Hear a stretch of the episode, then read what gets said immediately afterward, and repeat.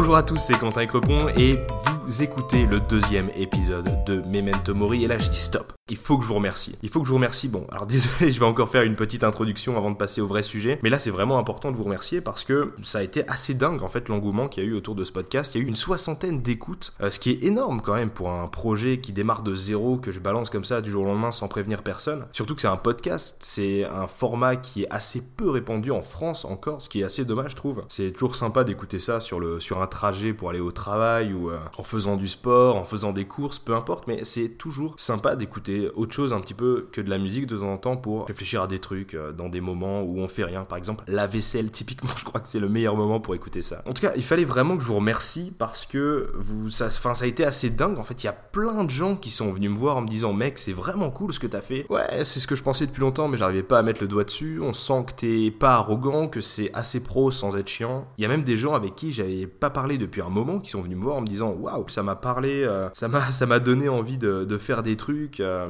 et puis c'est vrai, on vit qu'une fois finalement, on va pas commencer à, vivre pour le regard des autres. Et ce qui m'a fait vraiment plaisir, c'est des gens qui sont venus me voir, des gens de ma famille, pour me féliciter. Et ça, ça m'a vraiment touché parce que quand c'est en famille, c'est toujours mieux. Bon, cette phrase n'est bien sûr pas à sortir de son contexte, mais vous m'avez compris. Donc voilà, je vais pas non plus trop étendre le sujet. En tout cas, merci beaucoup. Euh, si vous likez, ben n'hésitez pas à faire partager si ça peut aider quelqu'un d'autre. Si ça vous a parlé à vous, ça pourra peut-être résonner aussi pour quelqu'un d'autre. J'en profite aussi pour dire qu'il y a un site officiel pour le podcast qui est sorti, qui s'appelle mementomoripodcast.fr. Bon, je pouvais pas faire plus simple. Malheureusement, mementomori.fr c'était déjà pris. Donc Memento Mori, vous savez comment ça s'écrit, et podcast P-O-D-C-A-S-T. Voilà pour ceux qui savent pas, .fr le premier épisode est déjà en ligne. Ben, du coup, le deuxième, à l'heure où vous écoutez ce podcast, est aussi en ligne. Donc voilà, je vous invite aussi à y aller. Il y a un petit article à chaque fois qui change un petit peu en fonction de ce qui est dit dans le podcast. C'est bon, c'est un résumé du podcast, mais il y a une petite ligne éditoriale qui est euh, spécifique au texte. Voilà, j'espère que ça va vous plaire. Il y a aussi les ressources, les œuvres, tout ça, les liens dont on parle dans le podcast qui sont dans ce texte. Donc allez voir ça, je pense que ça va vous plaire. Et en parlant de podcast, la transition est toute trouvée puisque c'est exactement le sujet du jour. Pour la petite histoire, Memento Mori, c'est un projet qui est dans les cartons depuis très longtemps. J'y ai réfléchi depuis longtemps, mais je j'arrivais pas à trouver mon axe de lancement en fait. Je savais de quoi je voulais parler, mais je savais pas trop comment en parler. Je savais pas trop comment présenter tout ça, sur quelle plateforme le mettre, si je devais le partager ou pas. Et du coup, en fait, à force de me poser toutes ces questions, je finissais par ne rien faire. Et c'est ça le problème. Forcément, quand on a envie de faire un projet qui nous tient à cœur, on a envie de faire les choses bien. Et c'est le problème principal de pourquoi les gens ne font rien. Vous l'aurez compris, le sujet de ce deuxième épisode de Memento Mori, c'est vous. Parce que je me suis rendu compte d'une chose, parmi toutes les personnes qui sont venues me féliciter pour le podcast, je suis allé voir un petit peu ce qui se passait sur leur profil Instagram, leur profil Facebook, tout ça. Et bien souvent, ce sont des personnes qui produisent des choses, que ce soit des photos, des dessins, euh, des textes parfois. Et étrangement, j'en avais jamais entendu parler, ou très rarement, et je trouve ça extrêmement dommage. Alors bien sûr, il y a ce facteur qui est le bruit ambiant sur les réseaux sociaux, c'est-à-dire qu'il y a tellement d'informations et de trucs qui passent à une vitesse incroyable que c'est bête à dire, mais on rate 80% des trucs alors qu'il y a un contenu incroyable. Mais le deuxième plus gros facteur, c'est que la plupart des gens n'osent pas faire de la pub pour leur création. Alors bon, je vais pas faire le gamin modèle, il y a énormément de trucs que j'ai pas montré sur les réseaux aux gens parce que je me disais, bah voilà, peut-être que ça les intéresse pas, peut-être que ceci, peut-être que cela. Et en fait, c'est une barrière mentale, elle existe que dans notre esprit cette barrière. La preuve avec Memento Mori, c'est un projet que j'avais depuis très longtemps, le logo était fini depuis quoi?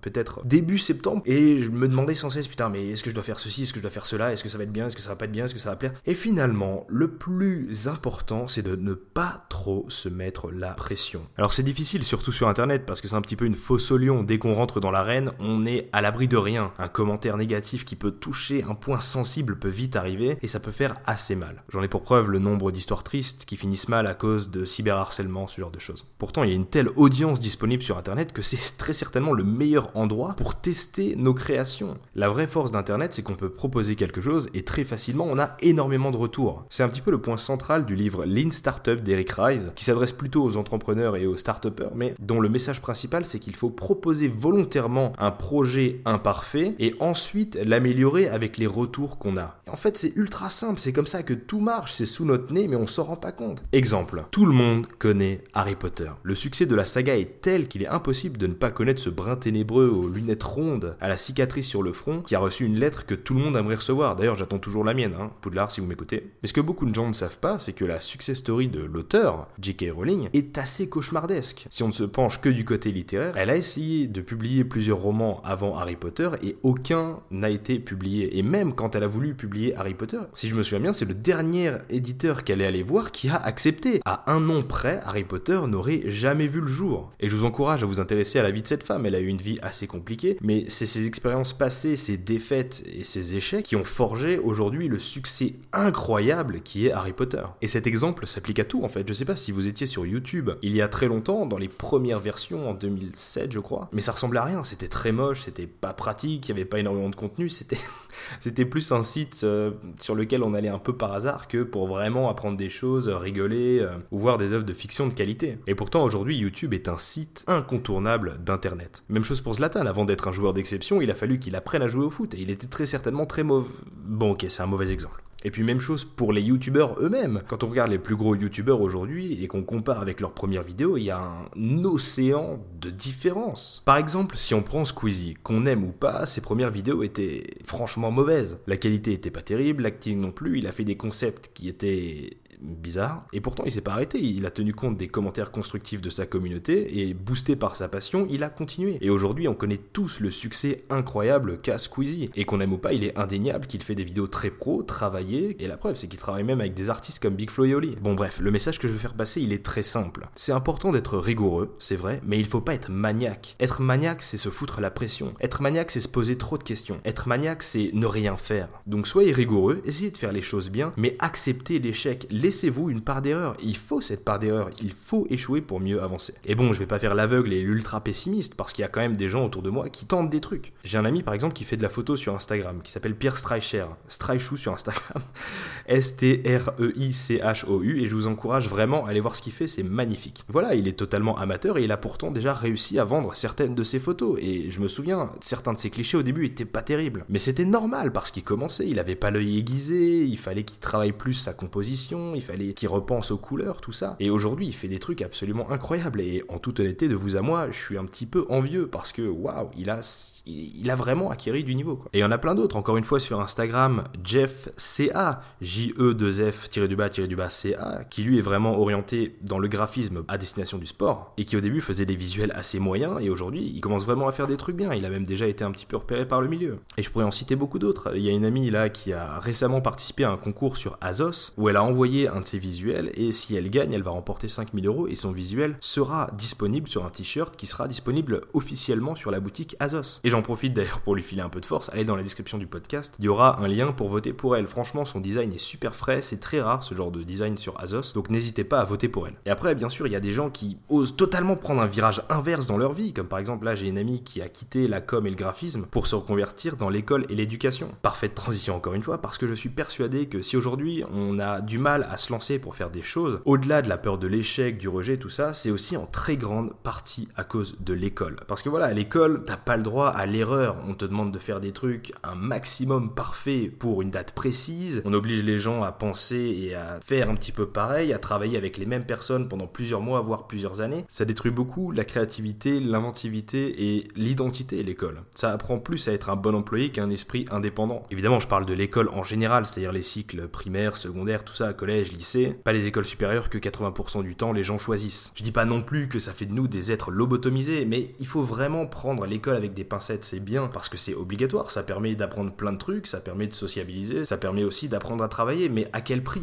La méthode de l'école, elle fonctionne pour assez peu de monde au final, parce que personne ne fonctionne pareil. Bon, c'est un sujet épineux qui demanderait bien plus qu'un podcast de 10 minutes pour vraiment plancher et résoudre le problème. Est-ce qu'on peut vraiment le résoudre d'ailleurs? C'est une autre question. Enfin, tout ça pour dire que n'attendez pas le moment propice, n'attendez pas le feu vert, parce que je vais vous dire un truc, ce feu vert, il n'existe pas. N'attendez pas qu'on sonne à votre porte en vous disant Eh, c'est ton moment, c'est à toi d'y aller maintenant. Non, ça marche pas comme ça. Expérimentez les trucs, testez, ratez, on s'en fout, faites des choses. Et n'hésitez pas à faire de la pub pour votre contenu sur les réseaux.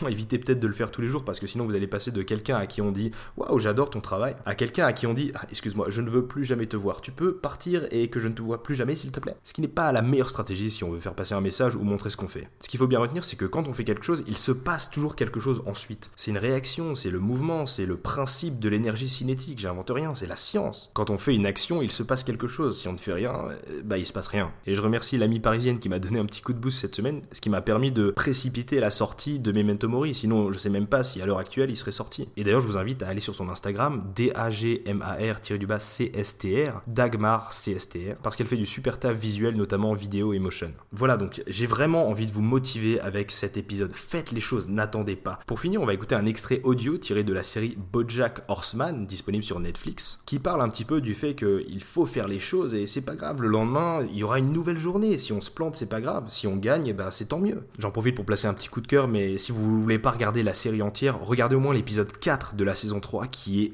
incroyable. Tout dans cet épisode est parfait. La musique, l'humour qui passe par le comique de situation, le script, tout est parfait. Regardez au moins l'épisode 4 de la saison 3. Sinon, la série en elle-même, c'est une tuerie. En deux mots, c'est l'histoire d'un cheval bipède qui est alcoolique, dépressif et qui est pourtant une star du cinéma.